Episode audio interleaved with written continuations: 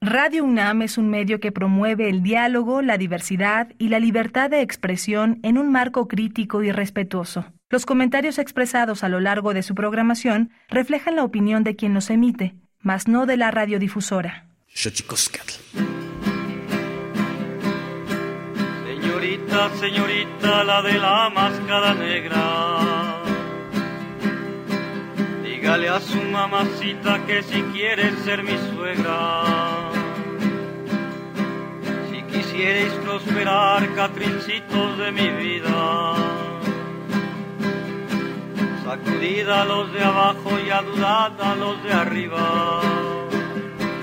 A cenar, a cenar, a cenar. Pastelitos y empanadas, pase niñas a cenar. Vecina de allí enfrente se llamaba Doña Clara si no se hubiera muerto todavía así se llamara. Las mujeres al querer son como el indio al comprar. Aunque las despachen bien no cesan de regatear. A cenar, a cenar, a cenar, pastelitos y empanadas, pase niñas a cenar. muy perdido que de perdido se pierde. Si se pierde, que se pierde, si se pierde lo perdido. ¿Qué te han hecho mis calzones que tan mal hablas de ellos? Acuérdate, picarona, que te tapates con ellos. A cenar, a cenar pastelitos y empanadas, pase niñas a cenar. Tristiré sola de estoy por tener un novio tuerto, que más me valí que fuera del todo ciego. A una niña y en los toros yo le muy fuerte vaído que al ver salir el toro pensó que era su marido. A cenar, a cenar, a cenar, pastelitos y empanadas, pase niñas a cenar. Medio regalan cinco, dos comiendo, dos mirando. Dos comiendo, dos mirando y una vieja regañando se me acabó el ocote que desgracia la fortuna. ¿Para qué queremos luz sabiendo una hermosa luna? A cenar, a cenar, a cenar, pastelitos y empanadas, pase niñas a cenar.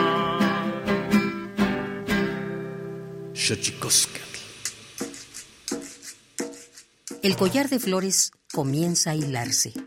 Es momento de ir a lo profundo. Radio UNAM presenta Xochicóscatl, Collar de Flores, con Mardonio Carballo. Hacemos revista del México Profundo.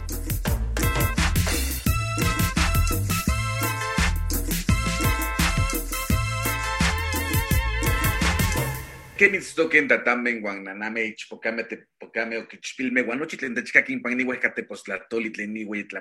Cali y tocan Universidad Nacional Autónoma de México, tocan Yolpaquin, Bampa, eh, Sempa, Timitzelian, Pagni, Tochan y tocan Xochicosca, el collar de flores, tocan eh, Tiyolpagui, Pampatizanilosen, Iguacetus, Siguaguampo y tocan Marisela Joachín Merino, eh, Yatis, Sanilos en Panicho, Chicoscal. Hola, ¿qué tal, señoras y señores, niños, niñas, jóvenes, jóvenes y todos y todas aquellas eh, que nos escuchan en este invento maravilloso que es la radio, la radio de la Universidad Nacional Autónoma de México. Nosotros muy felices de recibirles en esta casa que tiene nombre de Collar de Flores y hoy vamos a platicar, estamos muy contentos porque platicaremos con Marisela Joachín Merino, artesana de San Pedro Amusgo, pero hablaremos con ella en un momento más. Mientras, si usted me lo permite, mandamos un abrazo de parte de toda la producción a todos eh, aquellos, a todas aquellas personas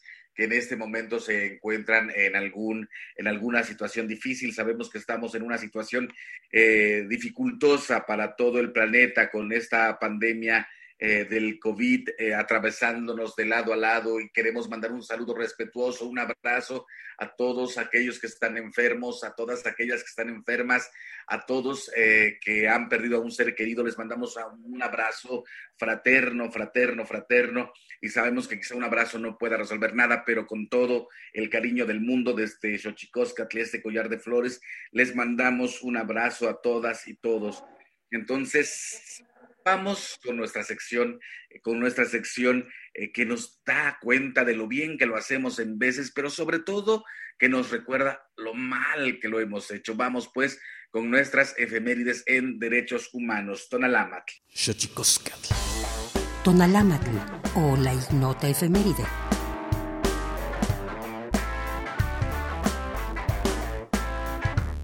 4 de julio de 1923, durante las celebraciones del Día de la Independencia, con desfile y profundas muestras de odio racial, en Indiana, Estados Unidos, se celebra la mayor manifestación del Ku Klux Klan. 5 de julio de 1950, Israel aprueba la ley del retorno, la cual concede residencia y ciudadanía a todas las personas judías o descendientes de judíos, provenientes de cualquier lugar del mundo y con deseos de emigrar a dicho país, convirtiéndose así en una de las leyes más importantes de esta nación, proclamada como Estado independiente tan solo dos años antes, en 1948. 6 de julio de 1885, el químico y bacteriólogo francés Louis Pasteur vacuna exitosamente contra la rabia al niño Joseph Meister, quien había sido mordido por un perro infectado con este virus mortal, evitándole así contraer dicha enfermedad.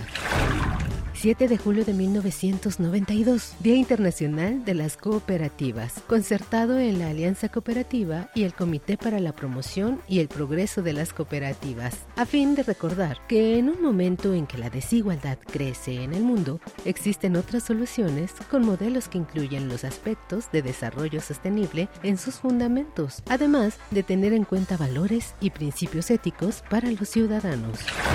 8 de julio del 2004, el gobierno colombiano, encabezado por el entonces presidente Álvaro Uribe, ofrece un alto al fuego al Ejército de Liberación Nacional en reciprocidad al anunciado por dicha guerrilla el 1 de junio de ese mismo año. 9 de julio de 1991. En Canadá, la Federación Internacional de Derechos Humanos denuncia la violación a los derechos humanos cometidos por policías y militares contra los indios Mohawk en la región de Oka, cerca de Quebec. Los canadienses querían construir una cancha de golf sobre un cementerio sagrado para dicha tribu. Ese mismo día, Sudáfrica es aceptada nuevamente por el Comité Olímpico Internacional para participar en los Juegos Olímpicos, luego de 30 años de exclusión a causa de las prácticas y políticas sustentada en la discriminación racial dentro de aquel país. 10 de julio de 1998, la diócesis de Dallas, Texas, acepta pagar 23 millones de dólares a cinco niños como indemnización por abusos sexuales cometidos contra ellos por el sacerdote Rudolf Goss.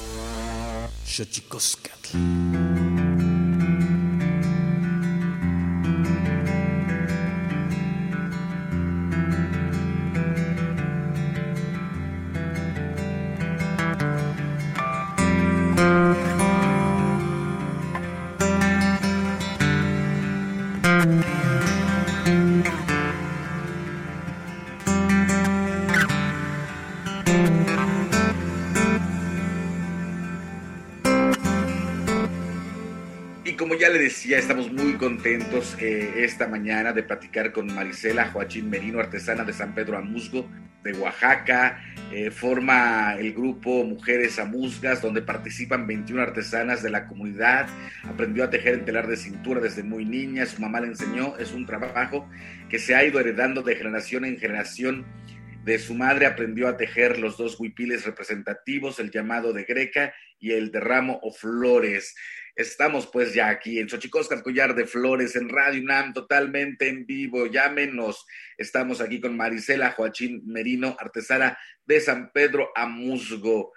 Marisela, qué maravilla eh, tenerte por aquí. Suponemos que viniste al, eh, a la feria Tábame con tu rebozo, ¿verdad? Así es, maestro. Y ahorita pues vamos a hablar un poco sobre, sobre mi comunidad que es San Pedro Amusgos del estado de Oaxaca, pues a lo mejor no, este, no se reconoce mucho por ser este, un pueblo único, porque solamente, solamente en Amusgo se habla la lengua amusga en el estado de Oaxaca.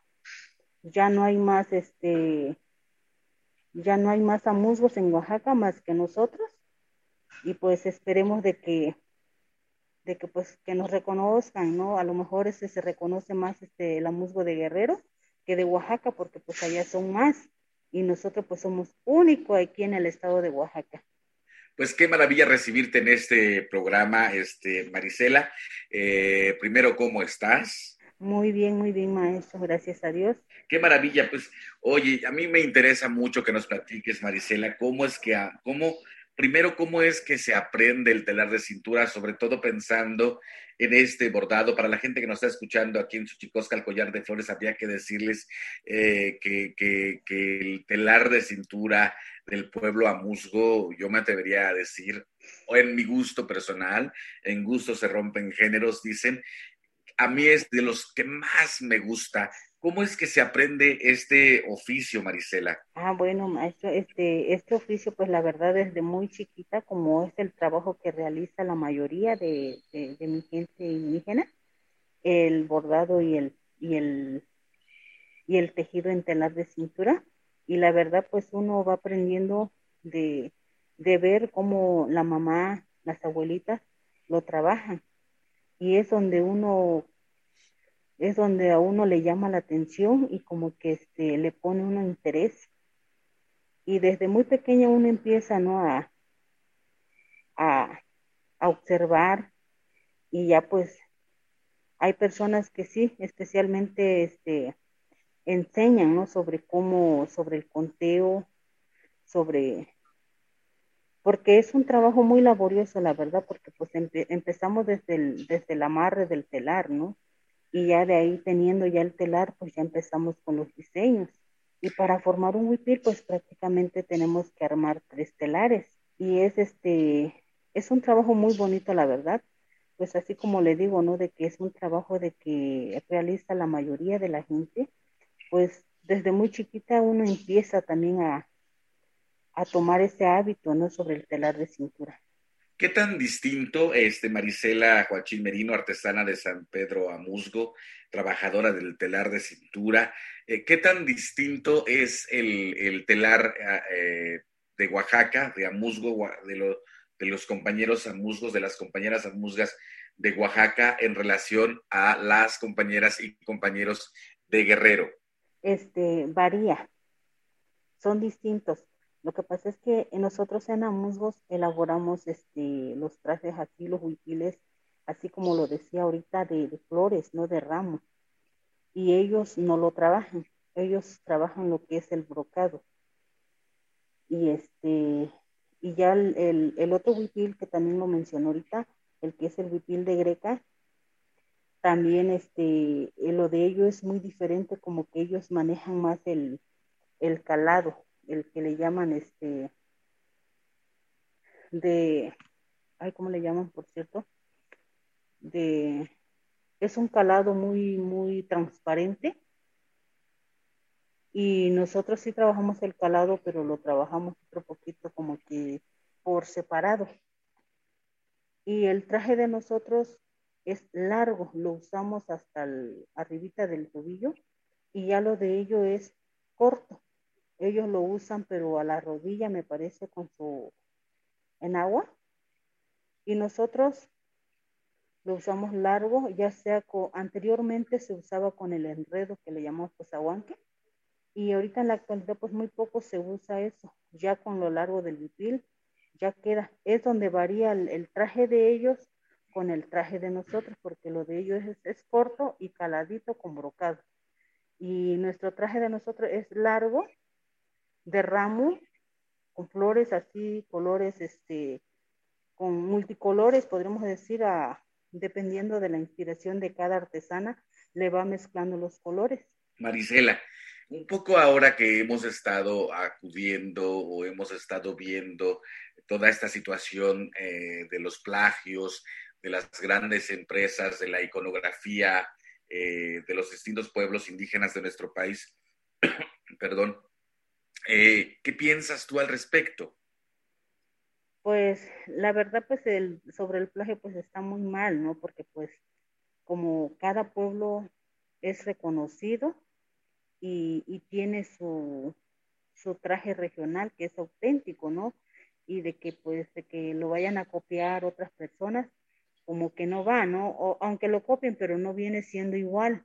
Por ejemplo, nuestro traje pues es una pieza que, que nosotros creamos, lo, lo, lo realizamos porque se va formando en el telar y es muy difícil de que, de que digamos, de que otra persona se lo lleve, ¿no?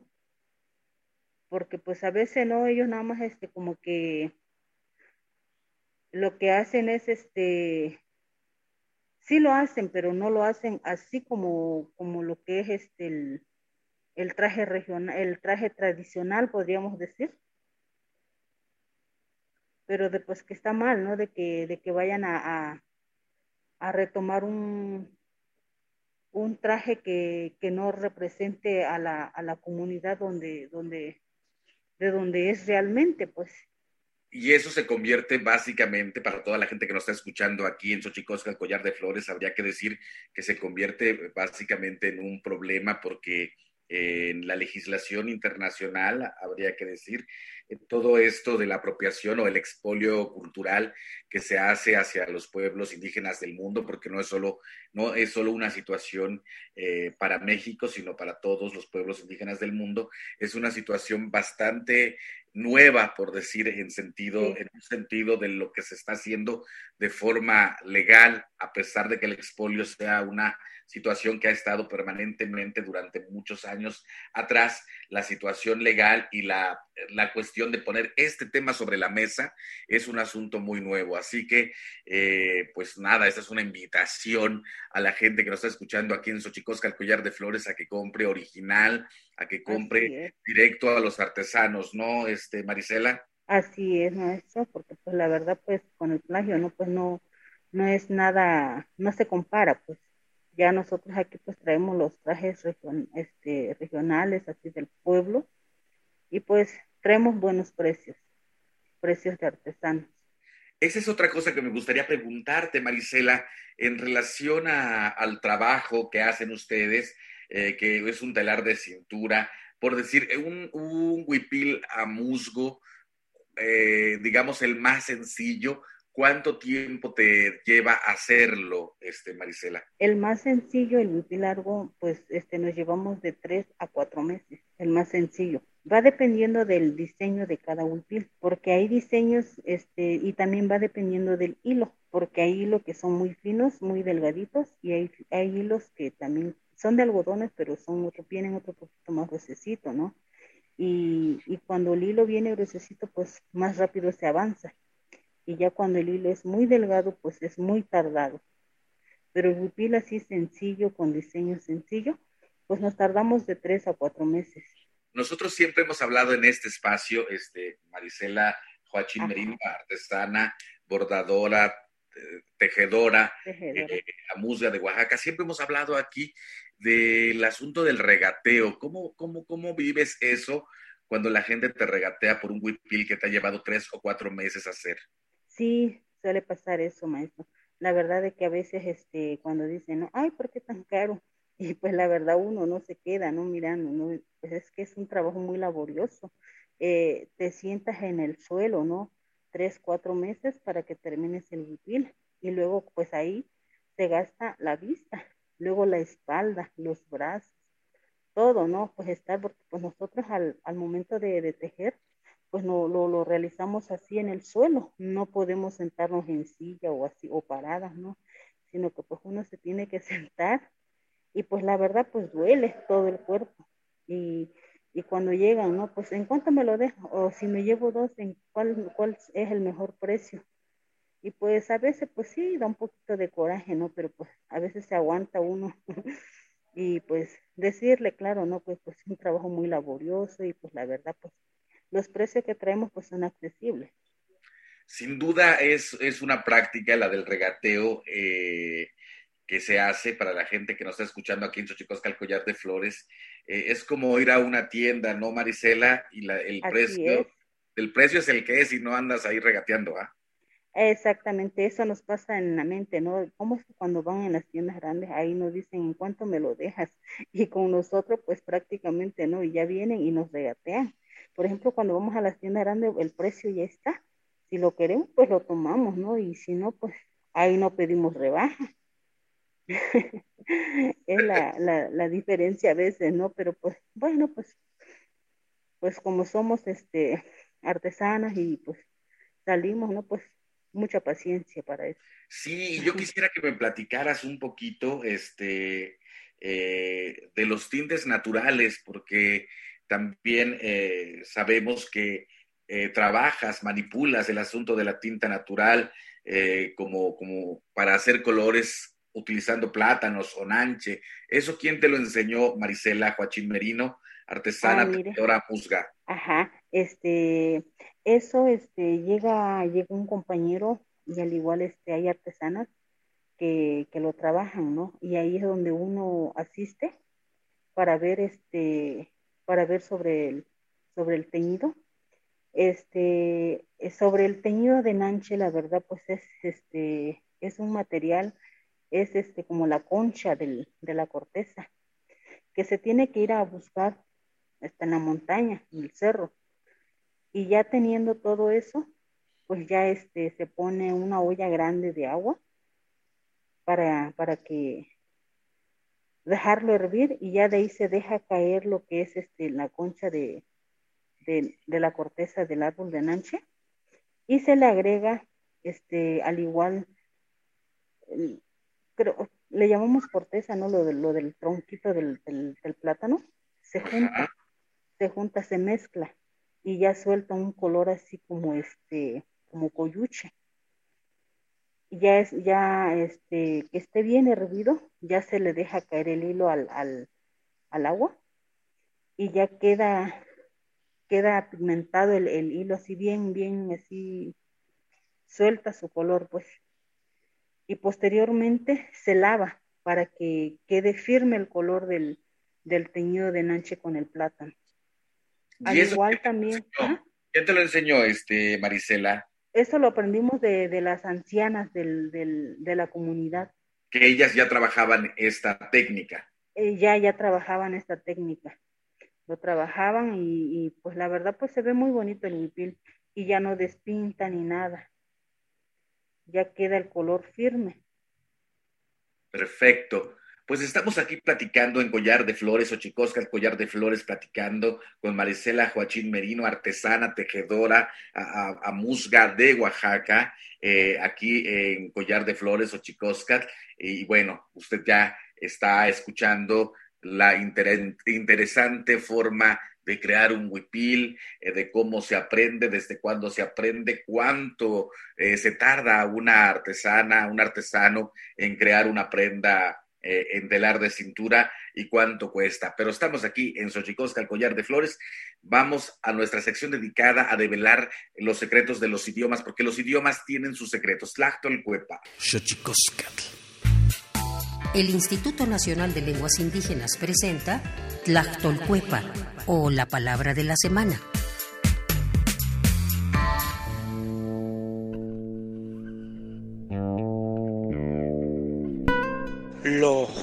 Esta es una expresión de origen maya que se usa comúnmente para referirse a la acción con la cual, en el ámbito religioso, se libra a una persona de un dolor, una obligación o de una situación penosa.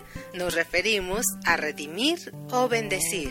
El vocablo lo es un verbo que proviene de la variante lingüística maya o yucateca y forma parte de la familia lingüística maya. De acuerdo con el Catálogo de Lenguas Indígenas Nacionales editado en 2008, la lengua maya se habla en los estados de Campeche, Quintana Roo y Yucatán, y cuenta y Yucatán, y cuenta con cerca de 859.607 hablantes mayores de 3 años.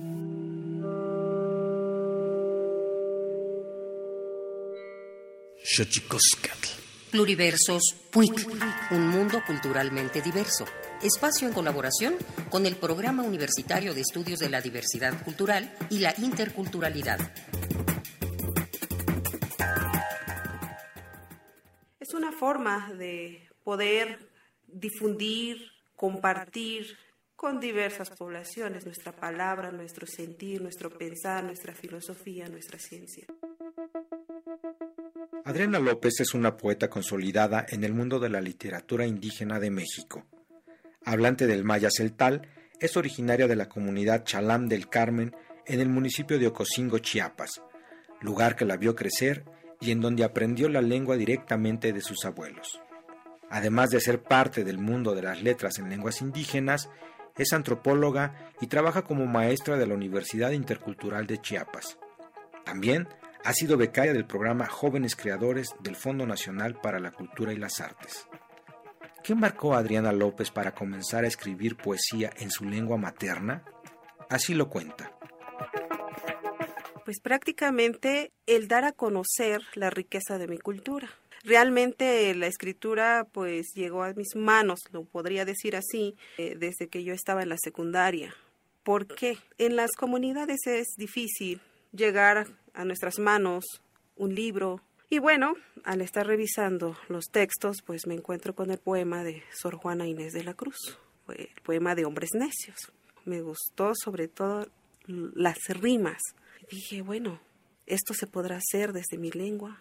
Y sí, en efecto, empecé a escribir. Yo empecé a escribir en español, pero posteriormente fui en la búsqueda de los libros escritos en, en la lengua celtal no sabía si existía una gramática. Eh, sí me llevó muchos años, no tuve ningún maestro en el proceso, lo hice yo sola. Empecé a leer desde mi lengua. Celali fue una de las grandes instituciones que me forma en el ámbito de la literatura ya de manera formal. En el haber literario de la poeta celtal Adriana López se encuentran obras como Palabras tejidas, La luna ardiente e Hilos, que forma parte de la colección La Ceibita de la revista Tierra Adentro. De igual forma, tradujo la lengua maya celtal el poemario de Rosario Castellanos El rescate del mundo, entre otras colaboraciones. Uno de sus últimos trabajos se asocia con la temática de la partería, pues su abuela paterna era médica tradicional y la abuela materna es partera, una composición en honor a estas dos mujeres que señala Adriana López como sus pilares para trascender en este mundo como mujer celtal. Yuilal Mac Becajón, Hun. Tastohol me. Alal akaheni shukeb chavinik yavilala. Kahta bit bonel jot antas lumilal. Tesvax y hirsunub yut yalaltak. Fui parto en Mesmac. 1. Bajo la tierra de mi madre de 27 años comenzó a latir la sexta semilla de su linaje. Desde el mes 9, que no es septiembre, se abrazó a su tierra con todas sus raíces, brotó su tallo, las primeras hojas, expandieron sus ramas, y germinó la vida durante catorce lunas de veinte días. No podemos dejar de mencionar que su trabajo literario le ha traído diversos reconocimientos. En el año 2003, Adriana López recibió el Premio Estatal de Poesía Indígena. En el 2014, fue parte del sexto Festival de Poesía Las Lenguas de América Carlos Montemayor que organiza la UNAM.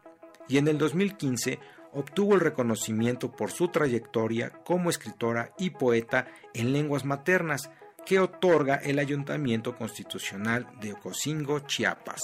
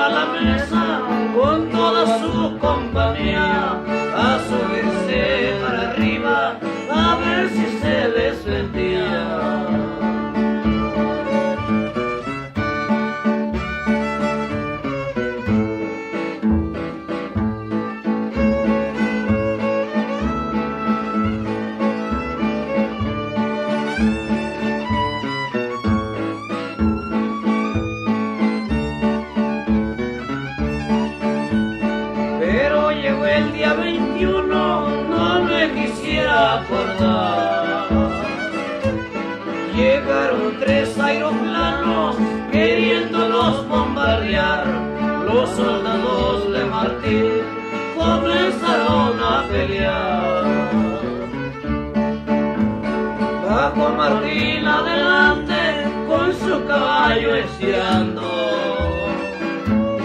No sabiendo que el gobierno allí lo estaba esperando Martín con su buena escuadra a varios iba tumbando.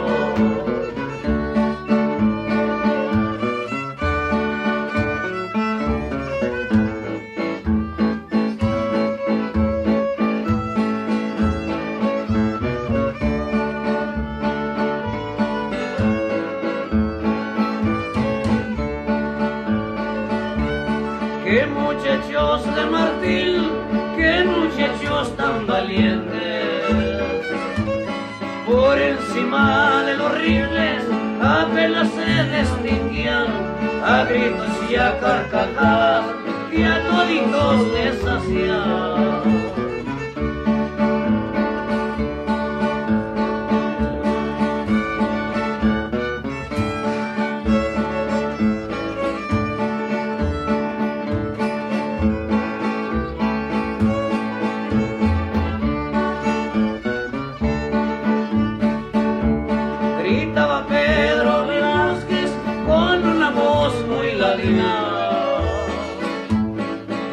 Vamos a bajar, me llevo mi carabina, la Virgen de Guadalupe me ha de servir de madrina. Corre caballo a la sal, sácame de esta montaña. Has podido con el pensaría el gobierno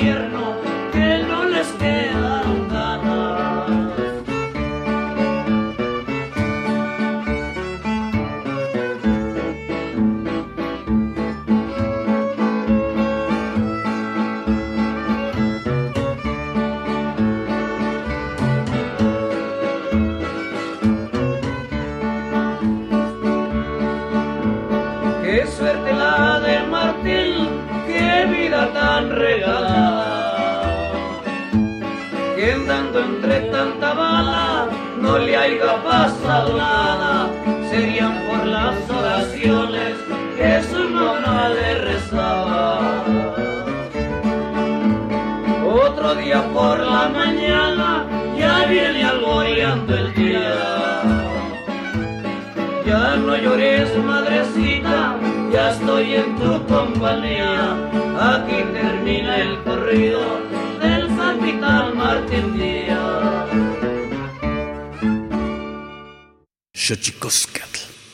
Y seguimos aquí en Xochicosca, el collar de flores, platicando con Marisela Joachín Merino. Y me estabas platicando de los tintes naturales y de las mujeres mayores. Aprendiste y aprendieron las nuevas generaciones a hacer tintes naturales. ¿Cómo está la transmisión, Marisela? ¿Cómo está la transmisión de este arte a las nuevas generaciones? ¿Les interesa a las nuevas generaciones aprender este arte? Este, algunas sí, ¿eh? y algunas como que ya no le quieren dar interés a lo que es el a lo que es el telar de cintura, pero hace poco pues en mi comunidad, como que se le inculcó un poquito más a, la, a las niñas pequeñas que están en, eh, estudiando el nivel primaria. Ahí fue donde este, se llevó a cabo un evento donde ellos este, tenían que aprender a tejer. Y ya de ahí fue como que, como una concentración donde se, donde se presentaron todas las escuelas bilingües, porque como estamos en un pueblo donde la mayoría es gente indígena y muy poca gente mestiza, gente que habla el español. Y la verdad, pues ahí vimos que, porque se invitó a toda la comunidad, ¿no? De que asistiera a ver, y sí, ahí se observó muy bonito que las niñitas desde primer grado hasta sexto grado estaban con su telar. Y sí, a, varios, a varias niñitas les llamó la atención. Y sí aprendieron, aprendieron porque se les dio, parece que un límite de tiempo donde ellos tenían que aprender a, a, este a realizar un brocado o, un diseño en el telar. Y sí, y sí le echaron muchas ganas, ¿eh? Hay muchas niñitas que sí, hasta en la actualidad, lo siguen practicando. Pero hay, hay, hay muchachas que ya no. Por lo mismo de que, pues, a veces no ellos están más con el celular o están chateando, ¿no? Y como que dejan a un lado el trabajo, lo que es el telar o, lo que es la postura. Oye, Marisela, platícanos también, eh, platícanos de tu grupo Mujeres Amusgas, 21 artesanas de la comunidad. Platícanos de esto. ¿Quiénes son? ¿Cómo se han conformado? Eh, es, para nosotros sería importante saber cómo se conforma un grupo eh, de mujeres en torno al trabajo artístico de los huipiles en tu comunidad. ¿Cómo fue eso, este, Marisela?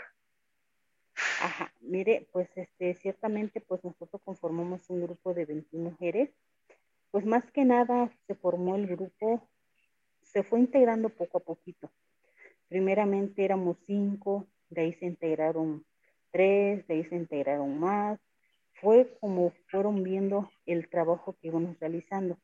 La verdad, antes de la pandemia, ¿no? Porque pues ya llevamos cinco años con este grupo, cinco años forma, este, con el grupo formado de poco a poquito se fueron integrando.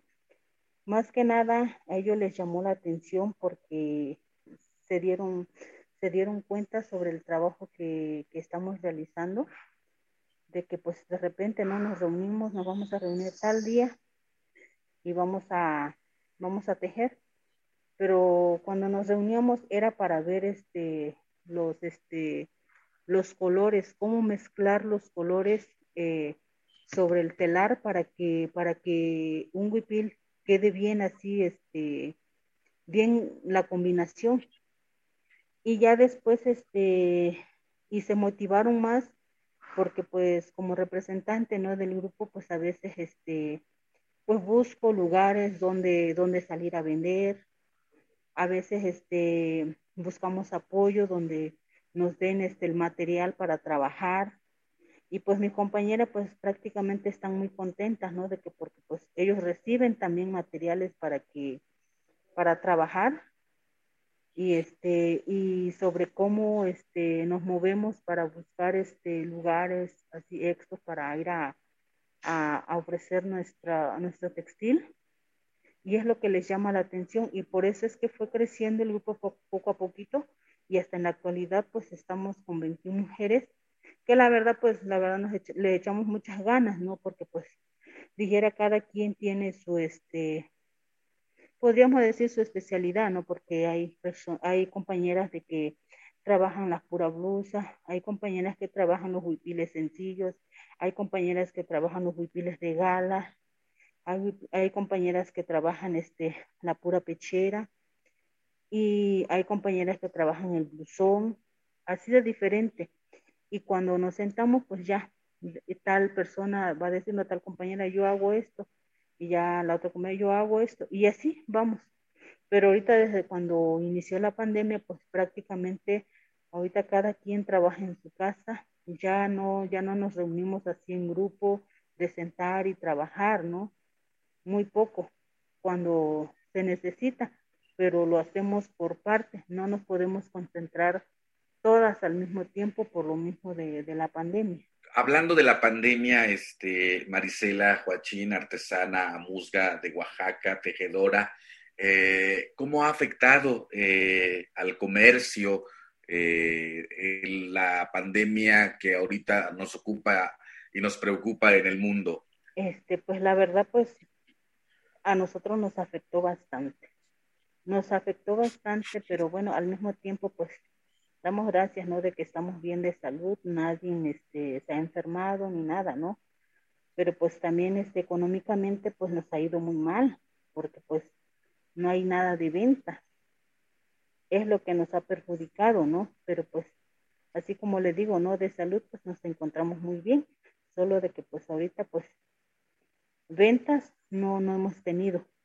Hasta ahorita que se presentó la oportunidad de venir aquí a la expo, y estamos presentes, pero pues desde cuando, desde cuando inició la pandemia, pues prácticamente bajó bastante lo que es este eh, la economía de, de, de, mis compañeras, de, de todas, pues las que, las que integramos el, grupo, porque pues prácticamente no hay dónde, dónde ir a vender o a quién ofrecerle textil por supuesto, ha sido un golpe terrible para la economía, eh, eh, eh, todo el asunto de la pandemia, el COVID, por eso es importante hacer un llamado a la gente que nos está, pues nos está escuchando aquí en Xochicosca, el collar de flores, decirle no al regateo, porque justo como lo decía, como bien lo decía Marisela, es una práctica que, que se hace cotidiana y que creo que tiene que ver también porque se piensa que eh, el trabajo de las compañeras y compañeros indígenas tiene menor eh, valía. ¿Qué piensas de eso, Marisela? ¿Qué piensas de la discriminación? ¿Qué piensas del racismo? ¿Se ve esto reflejado en las conductas que tenemos al comprar algún tipo de arte que provenga de algún pueblo indígena? Sobre, sobre la discriminación, pues ciertamente no este, anteriormente, ¿no? Como que se veía mucho, pero en la actualidad, pues poco a poquito, pero sí, todavía se ve, ¿no? En algunas personas. Pues ciertamente, ¿no? Este, en mi pueblo sí, sí, casi yo no lo viví por mi edad, ¿no? Pero las personas adultas mayores que yo sí vivieron mucho lo que es la discriminación por parte de la gente que que, no domina una lengua, ¿no? O que no se viste como nosotras con el huipil, ¿no? De que pues a veces no, este, nos acaban de, de indias o que, o que saben esas indias o así, ¿no? Cosas que, que lo dicen. Pero pues gracias a Dios ahorita como que se ha escuchado poco menos. A lo mejor hay gente que no, que no le llama la atención, ¿no? De vestirse así, este, las prendas que, realizamos, ya sea de Amusgo ya sea de, otra comunidad, ¿no? Pero pues se respeta, se respeta, pero al igual también pues que respeten, ¿no? Que no, que no nos discriminen, porque pues al igual este, somos humanos, somos humanos y pues la verdad pues gracias a Dios y este, pues sí, prácticamente nosotros hablamos una lengua que es la lengua musga, nos vestimos y la verdad pues yo como como le digo a mis compañeras, que no, nos, no, no, tenemos que avergonzarnos de, nuestro, de nuestra etnia. Nos debemos de sentir orgullosos porque pues vestimos de, de, lo que, de lo que trabajamos y hablamos una lengua que pues la verdad que difícil, difícilmente que otra persona lo haga, porque ciertamente nuestra lengua es muy difícil de, de pronunciarlo y de escribirlo. Y pues a veces les platico a ellos que ellos no se deben de avergonzar, que se deben de sentir bien orgullosas. Y al igual yo, así cuando salgo, ¿no? O a veces veo que hacen, pues no, no le hago mucho caso, la verdad. Soy consciente de dónde vengo y quién soy. Qué maravilla, porque eh, eh, es difícil trabajar el asunto de la discriminación y el racismo, porque está tan naturalmente estamos naturalmente habituados a ello y efectivamente buscar eh, un proceso de dignificación a partir del propio ser es importantísimo, este, Marisela Joaquín Merino. Y, yo no te, no te he preguntado, pero ¿hablas, hablas la lengua musga? Así es, lo hablo al 100%. Ay, oye, ¿y por qué no nos mandas un, saludo eh, a la gente que nos está escuchando aquí en Xochicóscar para que empiece a, escuchar los sonidos distintos de un país como este tan diverso? Regálanos un mensajito en la musgo. Claro de que sí. Atonkoya un chatso una kundeo una matina sonchebain ntoi mankia chostuhu nakoban o nachostuhu chuabain no bueno, lo que dije es que muy buenos días a todas las personas que nos están escuchando en esta mañana. Pues más que nada, ahorita estamos dando a conocer sobre la comunidad de San Pedro Amusgos, perteneciente al estado de Oaxaca. ¿Dónde está? ¿Por dónde está San Pedro Amusgo? Este, nos encontramos este, en la Sierra Sur del estado de Oaxaca, casi estamos en la entrada de la costa ahí nos encontramos. Pues el, clima del, pueblo es cálido, un poquito de calor, donde nos encontramos. Pero pues estamos a ocho horas de, la capital de Oaxaca. Ajá. Cerca de Pinotepa Nacional. Cerca de Pinotepa.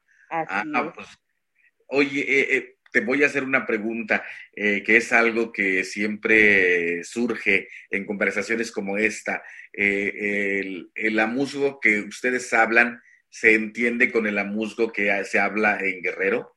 Este, muy poco, muy poco.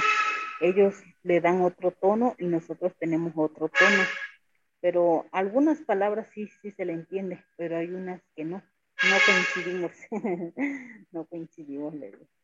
Y eso que usted está escuchando de fondo es, eh, la situación a la que nos hemos tenido que acostumbrar en estos tiempos debido a la pandemia. Esto está ocurriendo, esta entrevista está ocurriendo eh, con Marisela Joachín Merino vía Zoom y pues nos, nos da muchísimo gusto tenerte en este programa este, Marisela, ¿dónde podemos encontrarte o dónde podemos encontrar el trabajo de estas 21 eh, mujeres amusgas de tu grupo eh, al que la pandemia ha golpeado muy severamente en estos tiempos?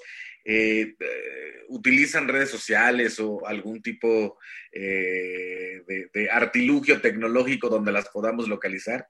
Este, cuando inició la pandemia, la verdad, pues yo, este, abrí una página en Instagram donde empecé a subir este textiles de, San Pedro Amudo.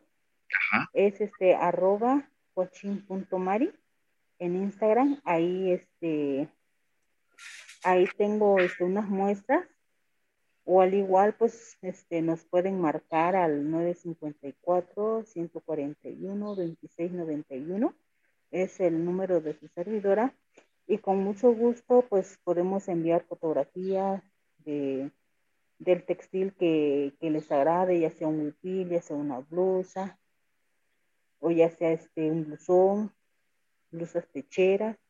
Tenemos variedad de textiles y ya con una llamadita pues nosotros podemos enviarles este, fotos y pueden seleccionar la prenda que más les agrade.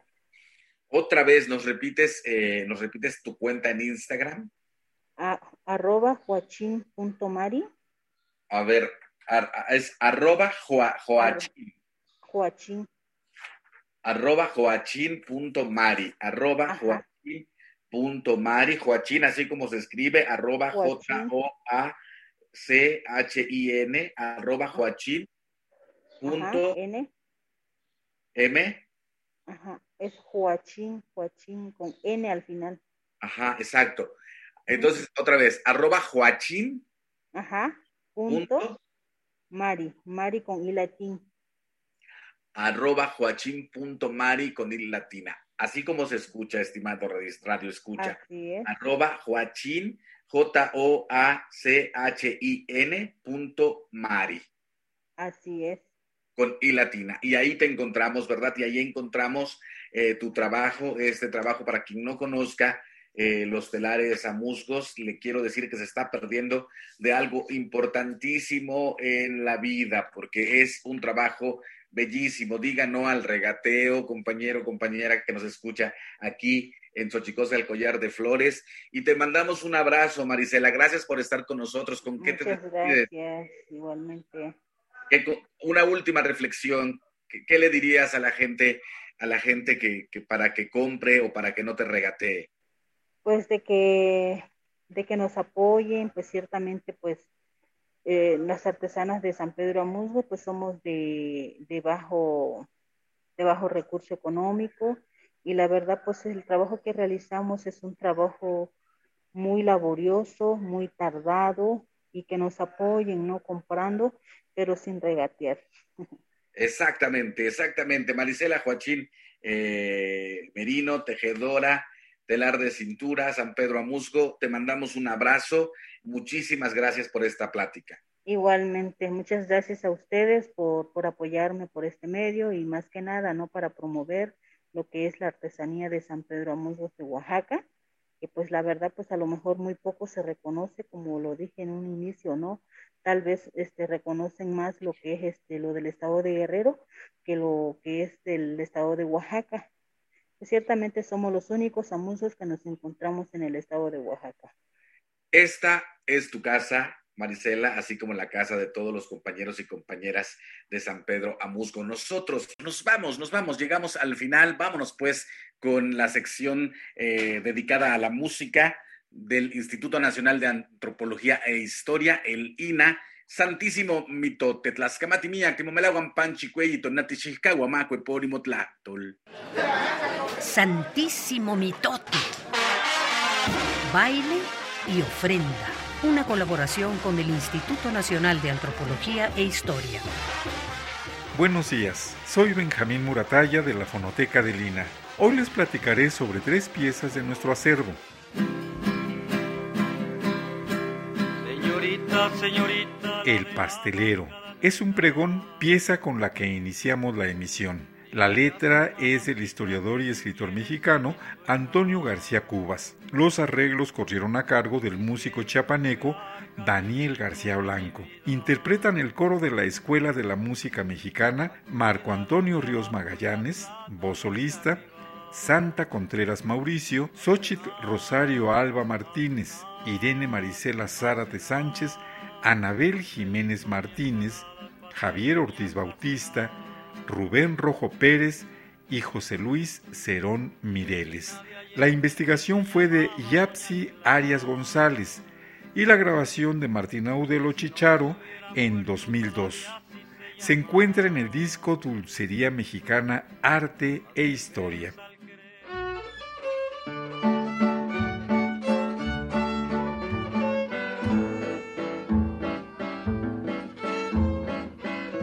En segundo lugar escuchamos el corrido de Martín Díaz, una pieza de Arandas, Jalisco. En la guitarra sexta y la voz estuvo Lorenzo Sánchez, José Arriaga en el contrabajo y la voz, y Guadalupe Cruz en el violín. En una investigación de Irene Vázquez Valle y José de Santiago Silva, con grabación de Irene Vázquez Valle en 1976. Se encuentra en el disco Corridos de la Rebelión Cristera los dejaremos con la pieza La ofrenda, qué alegría. Es un canto que interpreta el coro, segunda generación, María Isabel Francisco Petra, maestra Chabela, Teófila Martínez Enríquez, Aurora Zúñiga Enríquez y Cirila Cipriano Domingo, entre otras diez cantadoras. Los músicos son José Andrés Romualdo Antonia, en el arpa, Benito Santiago Guadalupe, Rabelero, Eulogio Francisco Isabel Rabelero. El carpintero es José Patricio Cruz. La investigación y grabación corrieron a cargo de José Joel Lara González en 2019. Se encuentra en el disco Mujeres que cantan a Papá Dios. Estas piezas musicales y los discos mencionados forman parte de la colección Testimonio Musical de México, que pueden escuchar completa en la página www www.mediateca.ina.gov.mx.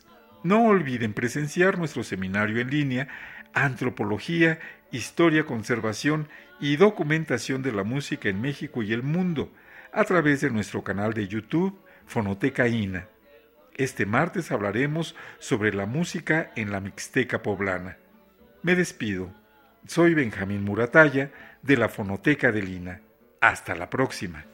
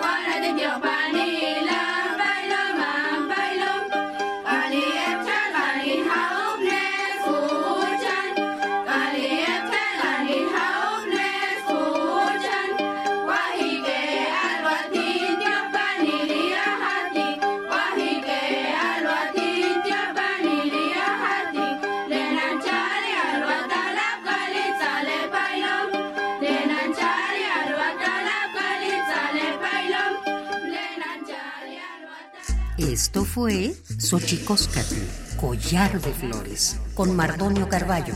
Hacemos revista del México Profundo. Una producción de Radio UNAM. Experiencia sonora.